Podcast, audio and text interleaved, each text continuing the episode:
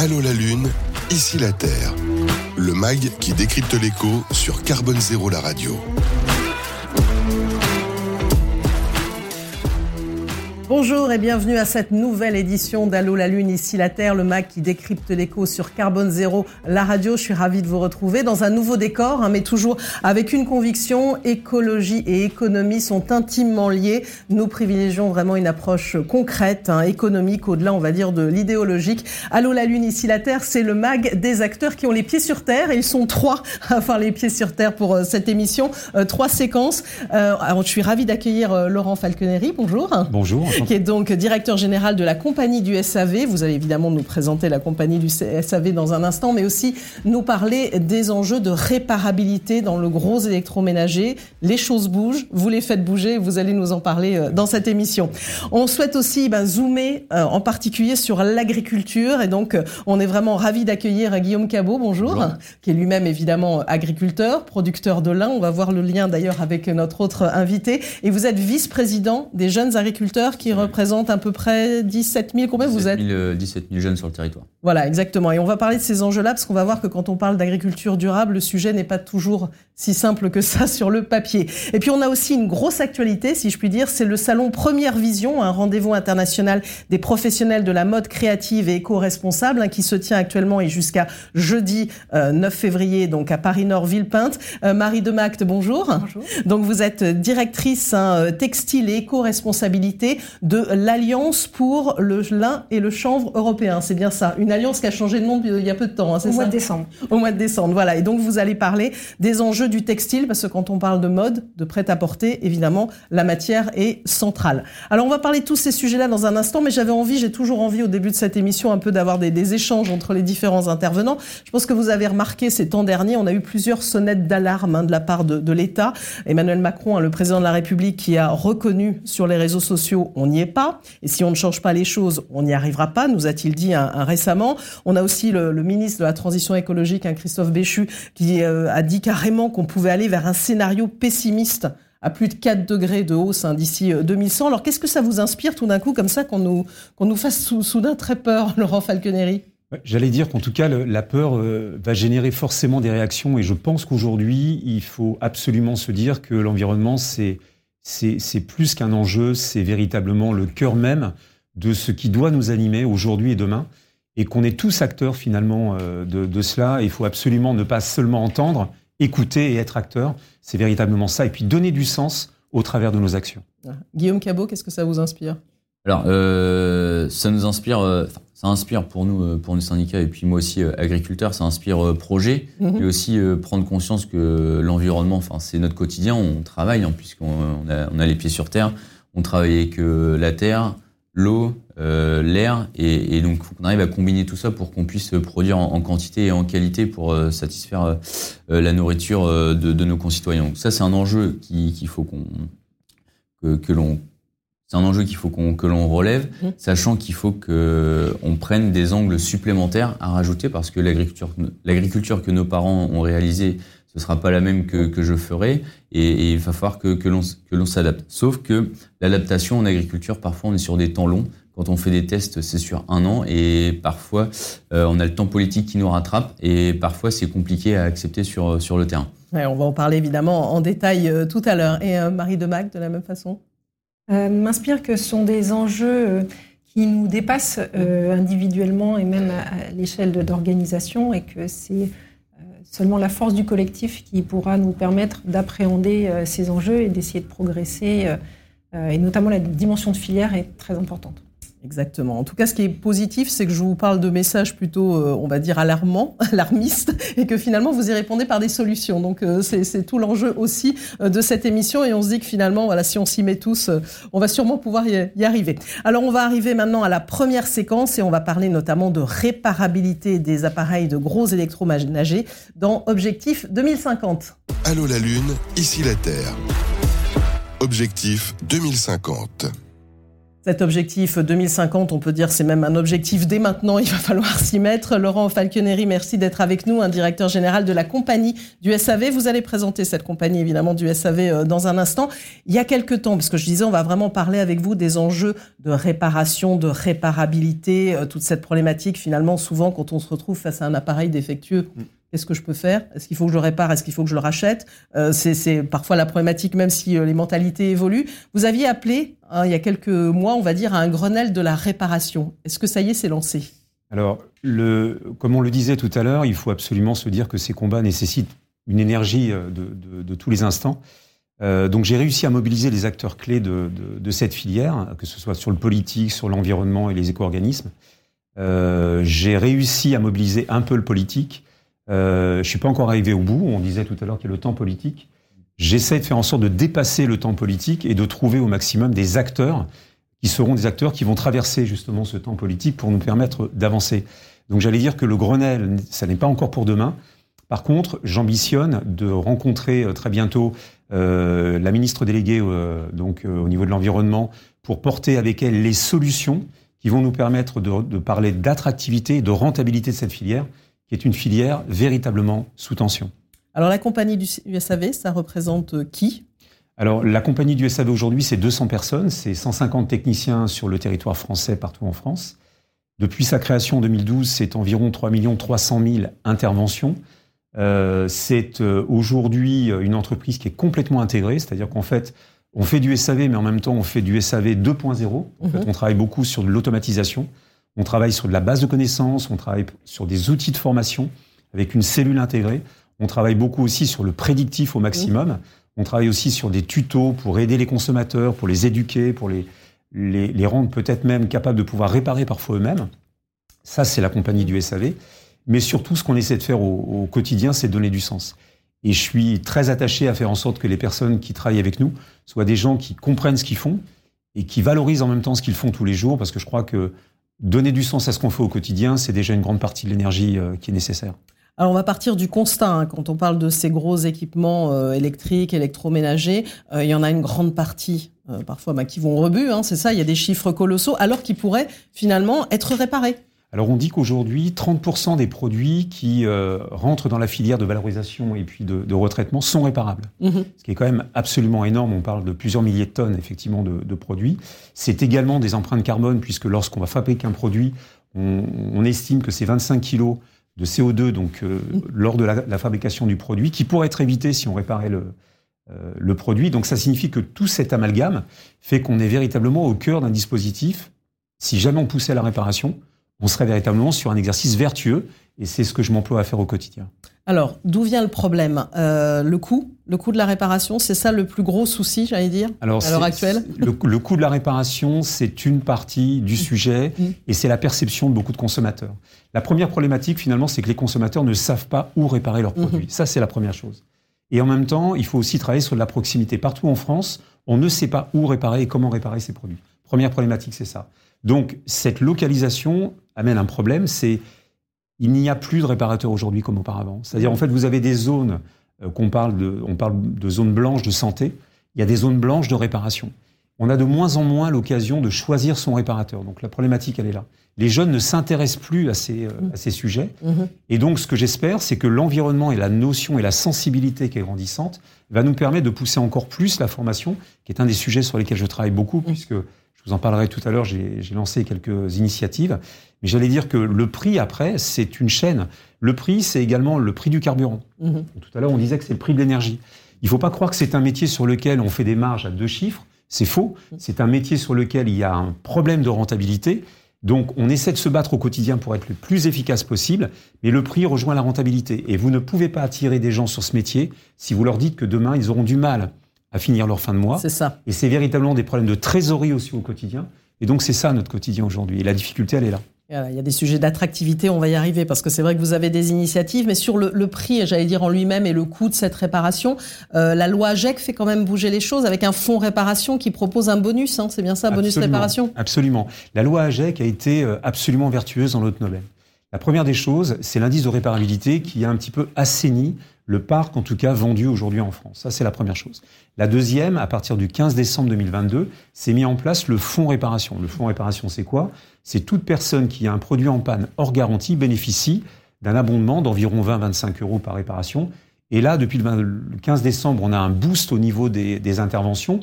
Et ça, c'est la vertu de la, de la loi AGEC. Et donc, ça réduit le coût de l'intervention pour le consommateur et ça l'encourage davantage à réparer son produit.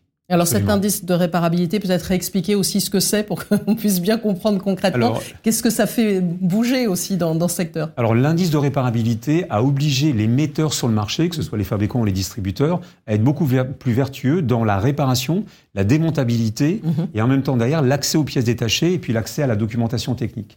Et ça, ça a véritablement assaini complètement les linéaires dans les magasins et ça oblige, ça, ça, ça, contraint un fabricant à respecter ces règles. Et si ces règles ne sont pas respectées, la DGCRF a, a déjà euh, agi, euh, en tout cas en la matière, au niveau de certains distributeurs, eh bien il y a des sanctions. Et plus personne ne s'autorise aujourd'hui, en termes d'image et en termes de rentabilité, à subir ces sanctions. Donc ça, en tout cas, c'est un gendarme absolument nécessaire. Alors vous en parliez tout à l'heure, hein, Laurent Falconeri, quand quelqu'un a envie d'aller réparer, parfois il ne sait pas nécessairement vers, vers qui aller. Il a besoin aussi en face de, de professionnels aguerris. La compagnie du SAV euh, a été labellisée hein, il, y a, il, y a, très peu de temps. Cali répare. Qu'est-ce que ça représente pour vous? Alors pour nous, c'est un, un, une véritable reconnaissance. Pour certains, peut-être que c'est quelque chose d'assez automatique. Pour nous, ça a été euh, un véritable engagement. On a vraiment travaillé sur le fait de mettre nos process et nos outils en face effectivement de l'exigence du, du, cahier des charges de, de Calirépar. Et on a été ravis effectivement d'être labellisé. En même temps, ça veut dire que nous sommes accessibles sur Internet ou sur le site des éco-organismes comme étant une entreprise sérieuse, éthique, mmh. responsable, dont le premier objectif, véritablement, c'est la réparation. C'est mmh. pas la vente de produits, c'est la réparation.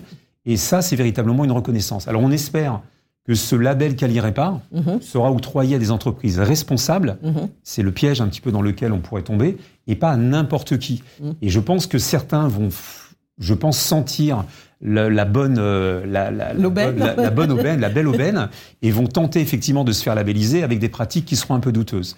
Et là encore, j'espère que les éco-organismes seront vigilants sur ceux qui vont euh, demain être labellisés. Parce que j'imagine quand même qu'il y, aura, des audits. On ira regarder un peu de près ce qui se passe, non? Alors il y aura des audits. J'espère qu'ils seront les plus fréquents possibles. Et donc là, ce sont des organismes comme l'AFNOR notamment.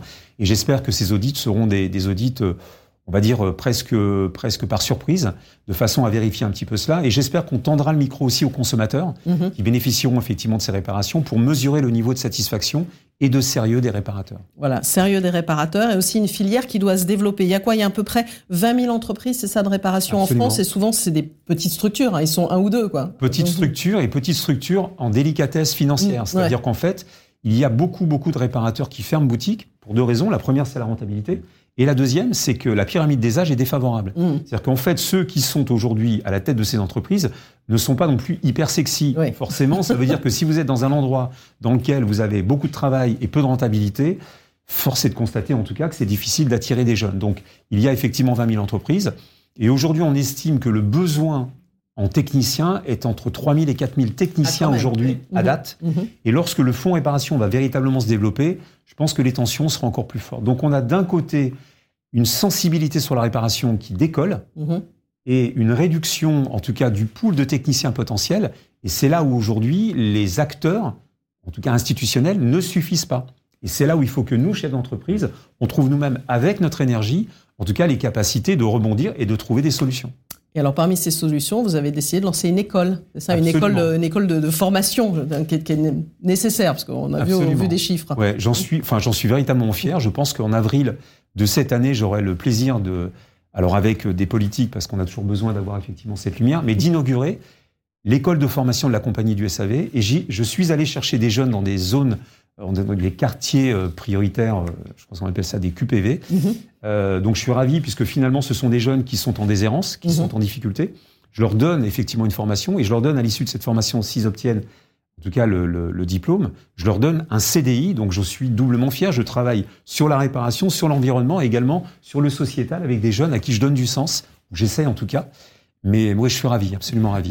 voilà, donc ça, c'est du côté du professionnel et des consommateurs. Est-ce qu'il y a encore quand même de la pédagogie à faire, même si l'état d'esprit des Français évolue sur ce sujet de la réparabilité Alors, énormément. Il faut savoir que on va dire quasiment un tiers des réparations proviennent de problèmes d'entretien Mhm. et d'installation de, de l'électroménager. Donc, la première des choses qu'on qu'on apporte aux consommateurs et qui est finalement euh, peut-être encore nécessaire, je pense pour un temps, c'est l'éducation autour de comment entretenir son appareil. Dire à un consommateur qu'il doit laver son lave-linge et laver son lave-vaisselle, ça paraît fou, Oui. mais c'est véritablement ce qu'on essaye aujourd'hui de leur dire. Et il y a des moyens de pouvoir, euh, en tout cas, augmenter la durée de vie du produit en faisant attention. Faisant attention à la dureté de l'eau, par exemple. On parle du Nord, notamment, où il y a des questions autour de la dureté de l'eau. Mais pas seulement, il y a effectivement le fait de dire, quand on nettoie, quand on installe bien son appareil, c'est quasiment 30% d'in- d'intervention en moins que le client, effectivement, euh, va souffrir et subir.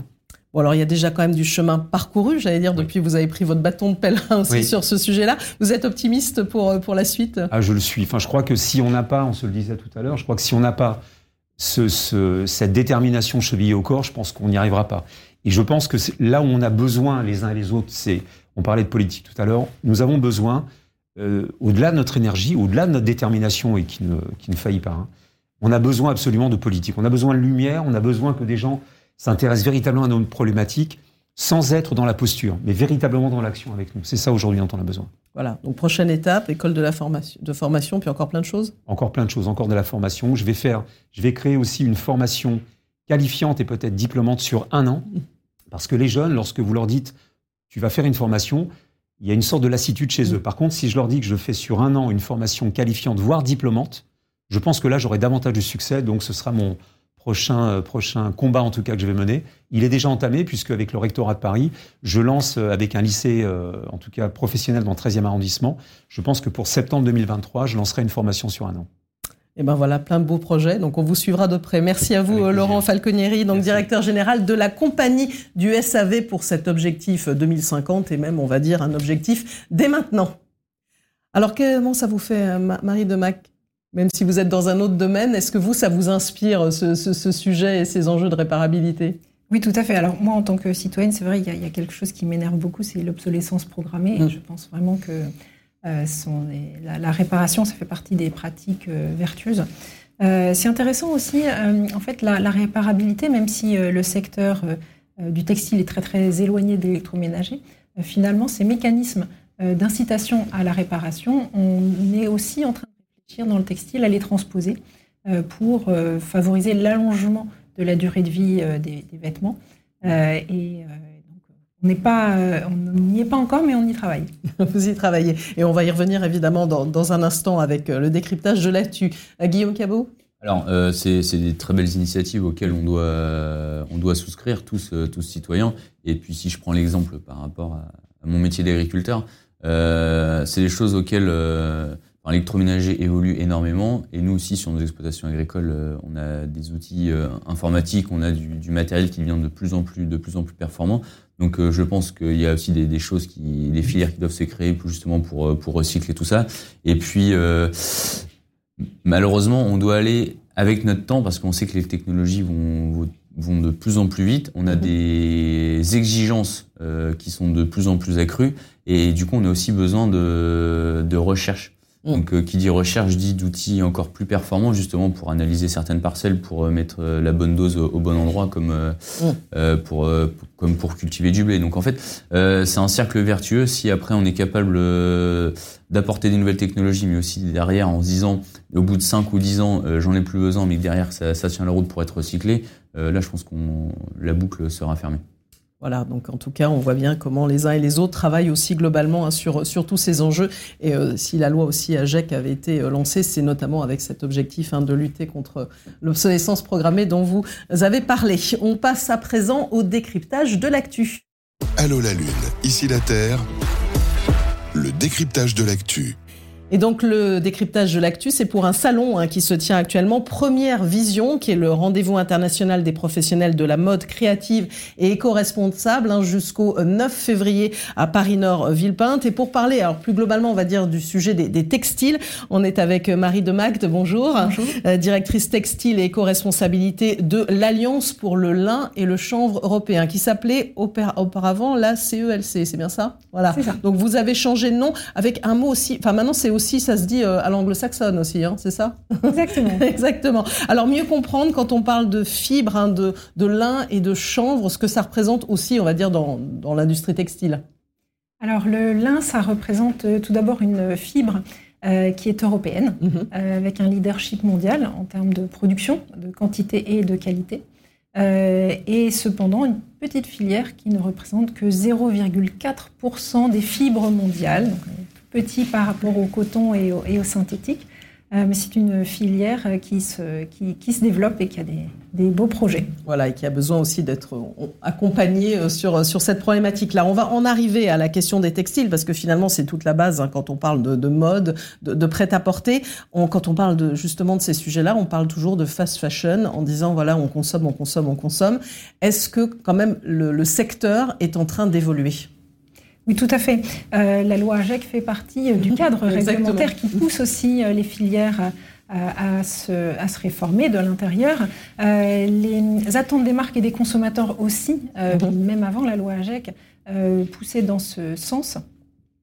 Et, et c'est vrai que le, la mode par euh, essence, mm. euh, c'est euh, ce qui se renouvelle en permanence, ce qui doit donner envie. Mm-hmm. Et, et, pour autant, un vêtement, il peut nous accompagner pendant des années. Donc la durée de vie des produits, c'est un levier sur lequel on, on peut agir durablement. Exactement, parce que j'avais lu un chiffre, je crois que parfois, en moyenne, certaines personnes mettent 7 à 8 fois euh, un, vêtement et puis s'en débarrasse parce que justement on peut, euh, surtout qu'en ce moment on comprend bien avec les contextes d'inflation, entre les soldes, les ventes privées, les promos, etc., il y a, il y a, il y a, plein de possibilités, on va dire. Mm. Oui, tout à fait.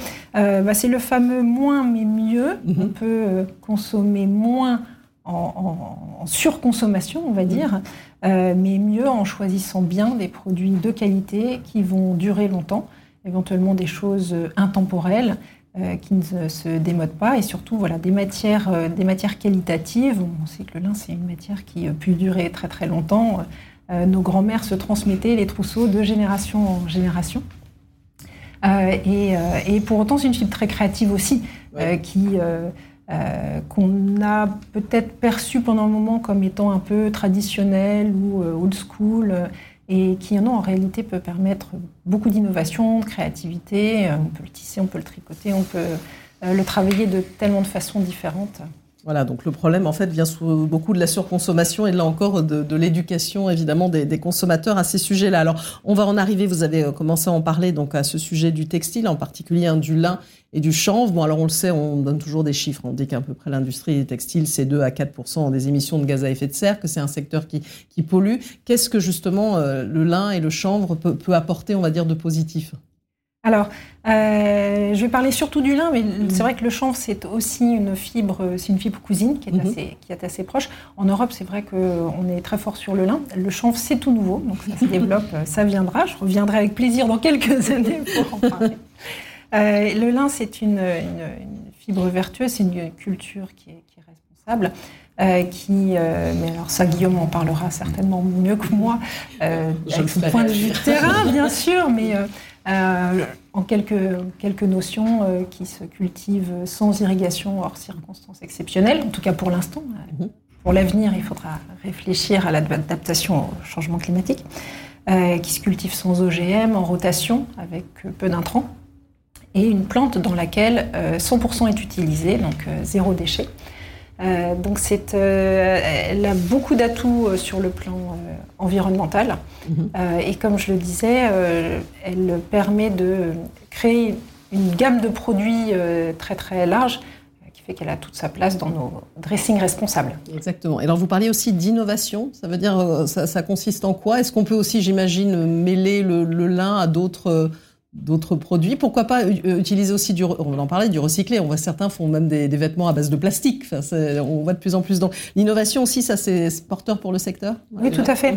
Euh, si on peut donner deux exemples, depuis une dizaine d'années, on voit par exemple la maille de lin. Mhm. Euh, c'était auparavant très difficile de tricoter le lin parce que c'est mhm. une fibre assez rigide, peu, élastique. Et par la recherche et développement, on a pu mettre au point des fils qui se tricotent pour faire des t-shirts, des pulls comme voilà celui que je porte. et c'est maintenant un classique dans les garde-robes de porter des, voilà, des t-shirts en lin. ou également le, lin lavé, qui est mhm. en fait une façon d'ennoblir, d'assouplir le lin. Euh, qu'on va trouver maintenant beaucoup euh, dans le linge de maison, le linge de lit, les couettes. Euh, c'est mm. extrêmement agréable de dormir dans une parure de lit en lin lavé. C'est tout, doux et, très confortable. et puis après, c'est vrai, vous parliez de mélange, donc on pourrait imaginer des hybridations, ça se fait déjà avec d'autres fibres nobles, mm. avec des laines par exemple, des voilà, lin laine, lin cachemire, lin alpaga, pour utiliser le lin en toute saison. Donc des nouveaux débouchés. Et puis, le lin, c'est une fibre naturellement performante parce qu'elle est thermorégulatrice, elle est confortable, absorbante.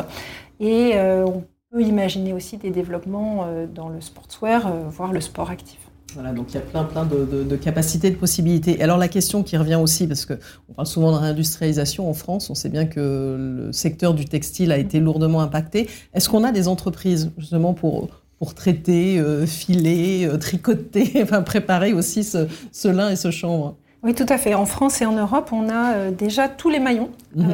donc depuis la culture euh, et toutes les étapes de transformation. Mhm. Ce qui euh, avait euh, durement souffert ces 20 dernières années, c'était le maillon de la filature. Mhm. Il restait en Europe quelques filatures, principalement en Europe de l'Est. Mhm. Et aujourd'hui, on voit qu'il y a une réindustrialisation. Il y a trois nouvelles filatures qui, se, qui sont installées ces trois dernières années en France.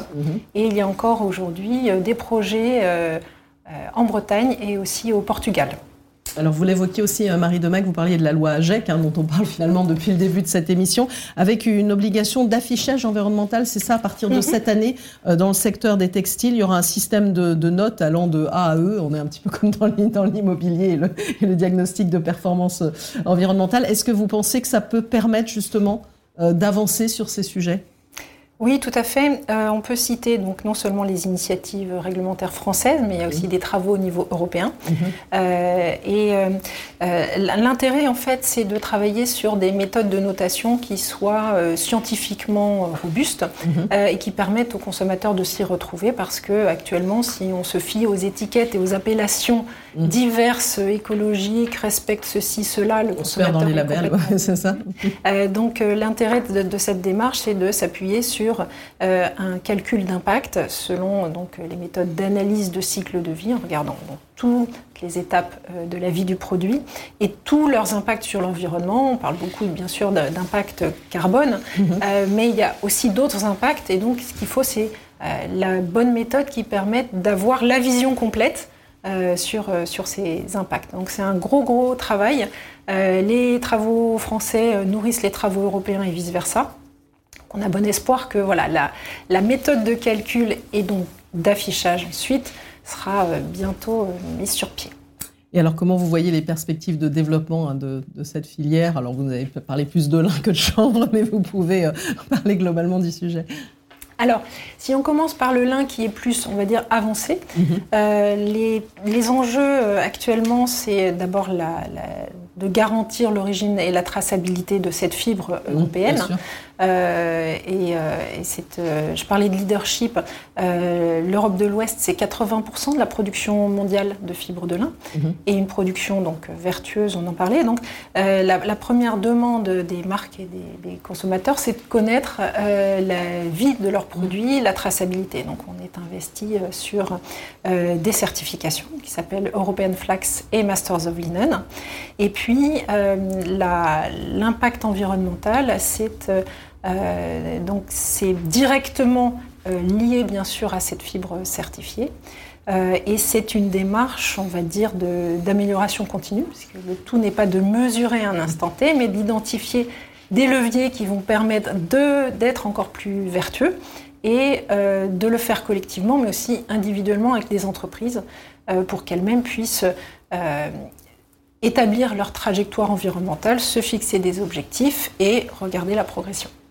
Euh, merci à vous en tout cas pour euh, cet éclairage à Marie de Magde, directrice textile et éco-responsable de l'Alliance pour le lin et le chanvre européen à l'occasion, puisqu'on parlait de décryptage de l'actu, de ce salon Première Vision qui se tient jusqu'au 9 février à Paris-Nord, Villepinte. Alors qu'est-ce que ça vous inspire, vous qui êtes producteur de lin, Guillaume Cabot Là, vous êtes, vous, vous, fournissez la matière. Euh, voilà, les, chemins se croisent et enfin, moi, ça, me rassure en, tant que producteur de lin. Et puis, euh, mes grands-parents faisaient du lin, enfin, c'est quelque chose qui, qui, est inscrit sur l'exploitation de, depuis, des, depuis des années. Et puis, euh, on, a le territoire justement pour, pour produire. Et, et notre principale aujourd'hui inquiétude, hein, c'est euh, maintenir cette production, parce qu'avec mhm. le réchauffement climatique, là, ça fait trois années où on a subi des aléas climatiques. Euh, auquel 2020 on a eu des, enfin, des recettes en fibre qui étaient, qui étaient assez légères. 2021, on a eu un excès d'eau, mm. et puis 2022, euh, auquel euh, on a connu encore euh, des excès. Donc en fait, ça, pose comme des, des interrogations. Est-ce que demain, on sera capable d'approvisionner un marché? Donc personnellement, je, suis confiant. maintenant, c'est à nous de, relever le, challenge. Il y, a, la sélection variétale qui peut nous accompagner justement, et puis bah, tous les organismes autour des agriculteurs pour qu'on puisse relever ce, challenge parce que on représente que 0,4% des fibres mondiales, mais si on veut arriver à peut-être 1%, on a encore euh, de, belles marges de, progrès. On va revenir évidemment avec vous dans, dans un instant sur ce secteur de l'agriculture, mais je fais réagir aussi euh, Laurent Falconieri. Oui, oui, je, pense qu'il y a, a, a peut-être un déficit d'information, en tout cas des, Français en général, hein, sur l'importance, la vertu en même temps, euh, et de la culture et de la fibre.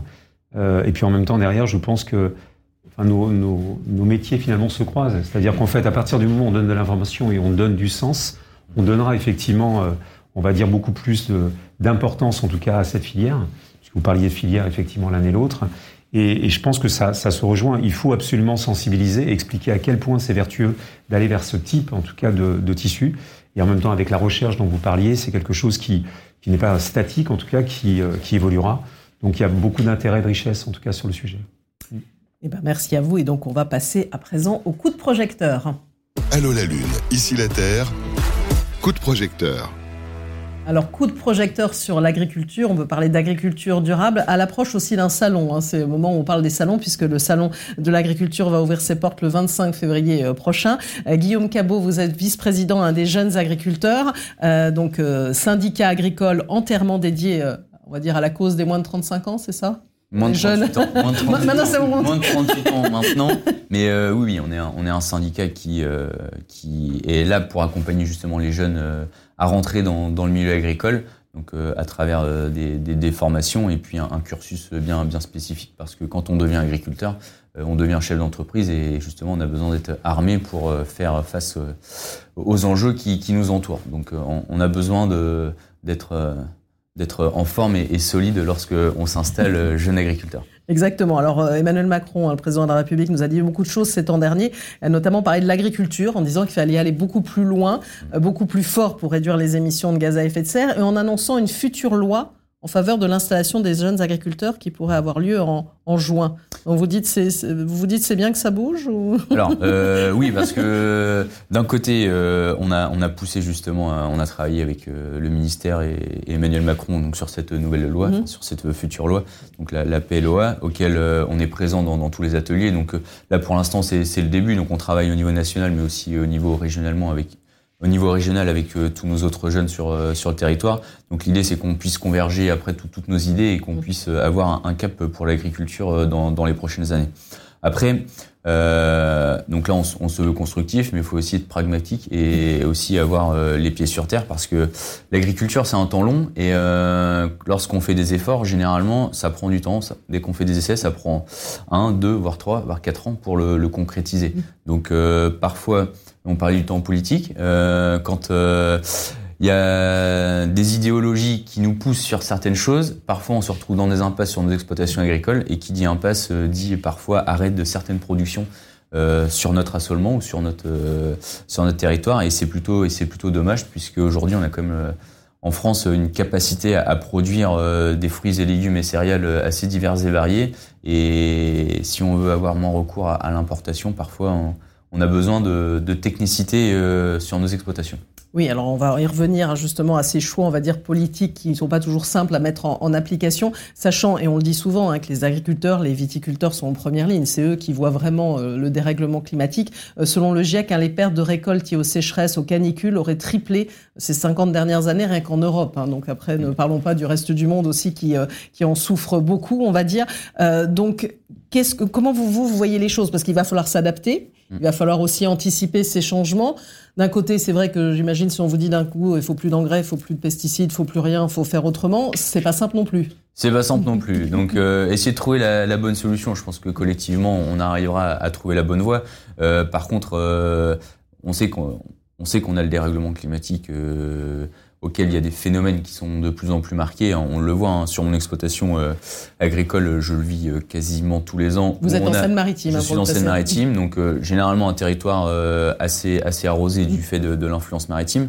Mais par contre, on connaît quand même des, des phénomènes plus excessifs, mm. donc des, des quantités d'eau parfois excessives et des successions de, de, de périodes sèches plus plus longues. Donc ce qui fait que ça a des impacts aussi sur sur certaines productions. Donc on a la chance euh, sur l'ensemble des territoires d'avoir une agriculture qui est diversifiée. Donc mm. parfois, il y a des cultures qui permettent de compenser la perte d'une autre. Mm. ça, c'est plutôt, plutôt une bonne chose.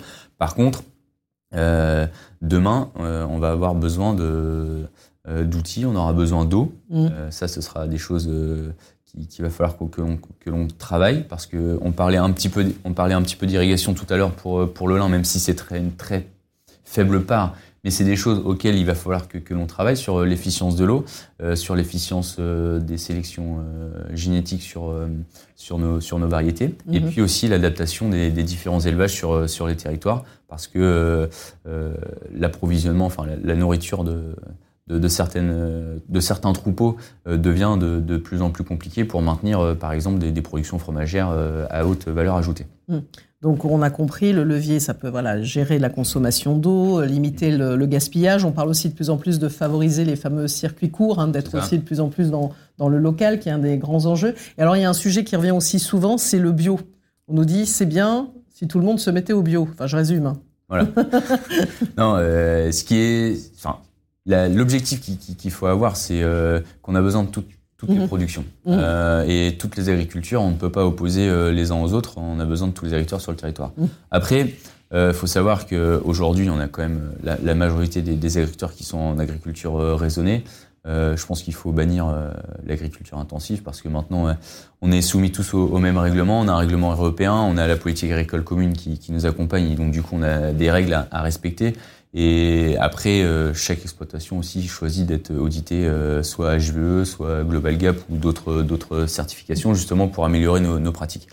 Euh, on ne doit pas opposer les agricultures, mais par contre, il faut satisfaire un marché. Aujourd'hui, euh, il y, a, y, a, beaucoup d'agriculteurs qui se lancent dans un circuit court, mais on a aussi besoin de, de circuits longs. On a besoin aussi d'exporter. La France euh, a aussi des, des, façades maritimes auxquelles on, on, livre du blé dans d'autres euh, pays africains. Le lin, on le, on le file en France, mais aussi on le file en Asie ou dans d'autres territoires ou en Italie.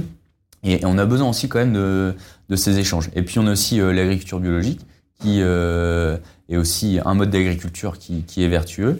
Mais par contre, euh, lorsque l'on demande des efforts donc euh, des efforts euh, environnementaux. Donc quand mmh. on dit agriculture biologique, généralement, il n'y a pas de pesticides qui sont utilisés, il n'y a pas forcément tous les produits que nous parfois on, on, peut utiliser, mais par contre ça demande des besoins en main d'œuvre qui sont plus importants. Ça demande un de, risque. De deux à enfin deux à trois personnes parfois de plus. Enfin ça demande un. Ça, il y, a, y, a, y a des charges des charges de main d'œuvre qui, sont plus mmh. importantes. Il y a un risque mmh. de ne pas produire ou de ne pas récolter qui est euh, deux fois trois, plus, trois fois plus important. Et, et donc, du coup, il faudra s'adapter justement à peut-être euh, parfois stocker des, des denrées quand euh, l'année sera, sera suffisamment abondante pour les ressortir en, en, période, période humide où on n'a parfois pas pu récolter des pommes de terre ou, ou, du blé. Donc, ça, c'est ça c'est une première chose. Donc, quand on veut plus vert, bah, malheureusement, c'est plus cher, donc il faut que le consommateur puisse puisse acheter. Et aujourd'hui, on a un système où on est des marchés qui sont relativement matures.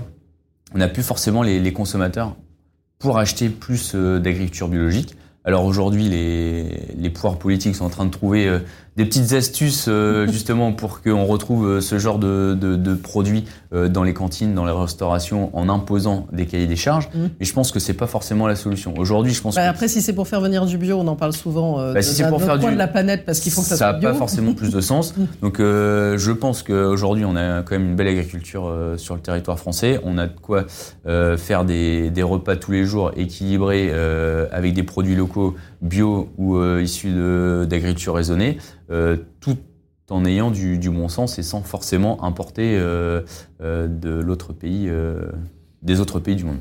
Et alors, vous le disiez, hein, Guillaume Cabot, maintenant l'idée, voilà, plus d'agriculture intensive, même si pendant un temps ça a été un vrai modèle. Mais il y a quand même un- aussi une problématique économique. On sait bien à quel point les agriculteurs souffrent hein, économiquement, on l'a souvent, souvent souligné.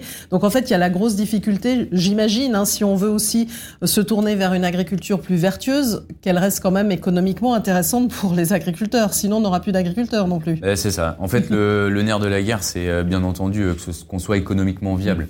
Euh, en fait, on, donc on a vécu les, les réformes de la politique agricole commune qui, en gros, euh, les aides qu'on pouvait percevoir, ça correspondait aux, aux revenus des, des agriculteurs. Sans ces aides, on, on finit à zéro tout- Mhm. tous les ans. Donc, faut qu'on arrive à se, se détacher un petit peu de, de ce modèle-là et qu'on arrive à prendre en compte euh, tous nos coûts de production et qu'on puisse valoriser avec une petite marge Mhm. et euh, petite ou une marge qui, qui puisse rémunérer, euh, rémunérer les agriculteurs à, à leur juste titre. Parce qu'au final, l'agriculture fait partie des métiers qui sont forcément le, le moins payés. Et puis, on passe énormément de temps parce qu'on travaille avec du vivant, c'est 7 jours sur 7. Oui, c'est ça. Euh, vous- vous prenez pas des 365 vacances, jours. hein. 365 jours par an. Donc, au final, il y a quand même des astreintes. et puis, on n'est pas sûr de, on n'est pas sûr d'arriver au bout, Mm. parce qu'au final, on vit dans un contexte euh, quand même euh, mondialisé. Donc, euh, avec des cours qui sont fixés euh, à Chicago pour le blé. Euh, après, euh, pour les pommes de terre, c'est suivant l'offre et la demande. Pour le lin, c'est souvent l'offre et la demande, etc. Donc, au final, dès qu'on fait notre assolement, donc no- notre prévision de, de culture pour l'année à venir, on engage un risque. Mhm. On essaye de, de mesurer ce risque, mais parfois on va engager des charges, mais euh, le prix ou le rendement, ou l'effet rendement, parce que lorsqu'on va récolter, on peut peut-être subir un aléa climatique avec de Mm. la grêle, on aura beau avoir le prix, mais par contre le chiffre d'affaires ne couvrira pas nos charges. Mm. Donc euh, c'est ça qui est paradoxal en, en agriculture, et du coup ça on n'arrive pas forcément à, à le répercuter. Alors même si on a travaillé sur, euh, là on a travaillé sur l'assurance aléa climatique, Mm. ça couvre nos coûts, nos coûts de production. Euh, après, je pense que il va falloir que hum, on soit un petit peu plus visionnaire dans, dans l'agriculture et que aujourd'hui le, le français accepte de mettre un petit peu plus d'argent dans, dans le fait de, de se nourrir. On sait que les nouvelles technologies, euh, les téléphonies, euh, les loisirs ont pris énormément et consomment énormément le, le budget des Français. Euh, je pense que parfois il va falloir euh, peut-être partir 5 jours de cinq jours de moins en vacances, mais par contre être capable de mettre euh, 50 à 100 euros de plus par mois euh, euh, dans son panier pour, euh, pour se nourrir et puis euh, trouver euh, des, des bons produits en France. Donc ça, ça serait un des leviers, on va dire, pour une agriculture durable. Il y en aurait d'autres, selon vous? Ben, L'avantage. Ben, Il y, a- il y a plein de leviers. En fait, si on donne la capacité euh, aux agriculteurs de gagner de l'argent, c'est là où on va pouvoir euh, prendre plus de risques justement pour innover. Donc là, aujourd'hui, on est toujours sur, euh, entre guillemets, sur la défensive, parce Mm. que dès qu'on prend un risque, aujourd'hui, il n'est pas forcément rémunéré. Mhm. Aujourd'hui, euh, si je fais le choix euh, de supprimer un produit phyto ou de faire une intervention euh, sur une certaine culture, j'assume le risque. Et par contre, s'il y a une maladie ou autre, ben, j'aurai mon rendement qui sera pénalisé et in fine, ben, ce sera mon revenu parce que une fois qu'on a payé toutes les charges, ben, on prend ce qui reste. Et s'il en reste, ben, c'est c'est mon revenu. Donc euh, aujourd'hui, on assume le risque. Et donc ça, c'est la, la première des choses. Et euh, avec le, le règlement européen de la, la politique agricole commune qui nous demande des exigences euh, euh, plus, plus, plus importantes et plus environnementales, aujourd'hui, on a quand même 25% de, de, nos, de nos aides publiques que, que l'on que l'on va toucher, qui sont conditionnées à, à des exigences environnementales. Mm. Donc c'est comme si je demandais à, à, à tout le monde d'avoir euh, sur son salaire de, de 2000 euros par exemple, d'avoir euh, 500 euros de 25% de son salaire, donc 500 euros, Mm. et qui à la fin du mois, si vous avez respecté tous les critères écologiques, euh, ben, on vous donne ces 500 euros, Sinon, mais sinon. Sinon, vous les aurez pas. Donc ça, euh, nous, tous les jours, euh, on vit, on vit avec ça, avec euh, des contrôles qui sont qui sont assez réguliers. Donc c'est pour ça que devenir agriculteur, c'est un un vrai challenge et faut qu'on montre la capacité à l'agriculture de, gagner de l'argent. Il n'y a pas de, n'y a pas de honte à avoir ça. Et plus on fera, on gagnera de l'argent sur nos exploitations, plus on sera en mesure de faire entrer des nouveaux chefs d'exploitation, euh, des chefs d'exploitation sur le territoire, et puis de, relancer la, dynamique euh, des, agriculteurs. Voilà, et d'être aussi voilà, vraiment à, votre écoute. Il ne suffit pas aussi d'installer finalement des, lois pour aider à installer les jeunes agriculteurs, mais il faut vraiment être à l'écoute d'une profession. Il faut être à l'écoute d'une profession, et puis euh, aujourd'hui, en fait, on a le, modèle économique s'est bâti autour de, de la nourriture et de, de, se nourrir pas forcément cher. Et, euh, et du coup, bah, on a concentré les grandes surfaces mm. euh, avec des systèmes de promotion, avec des systèmes pour attirer le, le consommateur justement. Donc on a sacrifié, euh, on a sacrifié nos prix. Et, et in fine, bah, du coup, les industriels ont serré les marges et les agriculteurs récupèrent, récupèrent les épluchures. Et parfois, bah, ça ne suffit pas.